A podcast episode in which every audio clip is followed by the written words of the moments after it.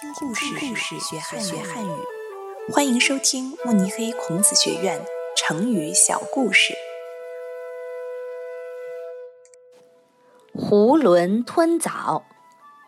从前有一个医生，喜欢给人们介绍水果的吃法。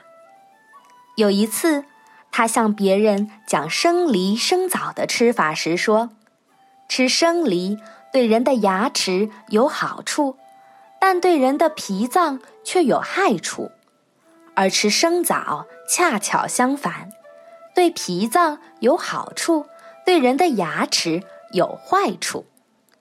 旁边有一个人听了这个介绍，就自作聪明地说：“我有好办法，吃生梨时只用牙齿咀嚼，不吞下去，这样就可以使生梨对牙齿起到好的作用。”而避免对脾脏起坏的作用。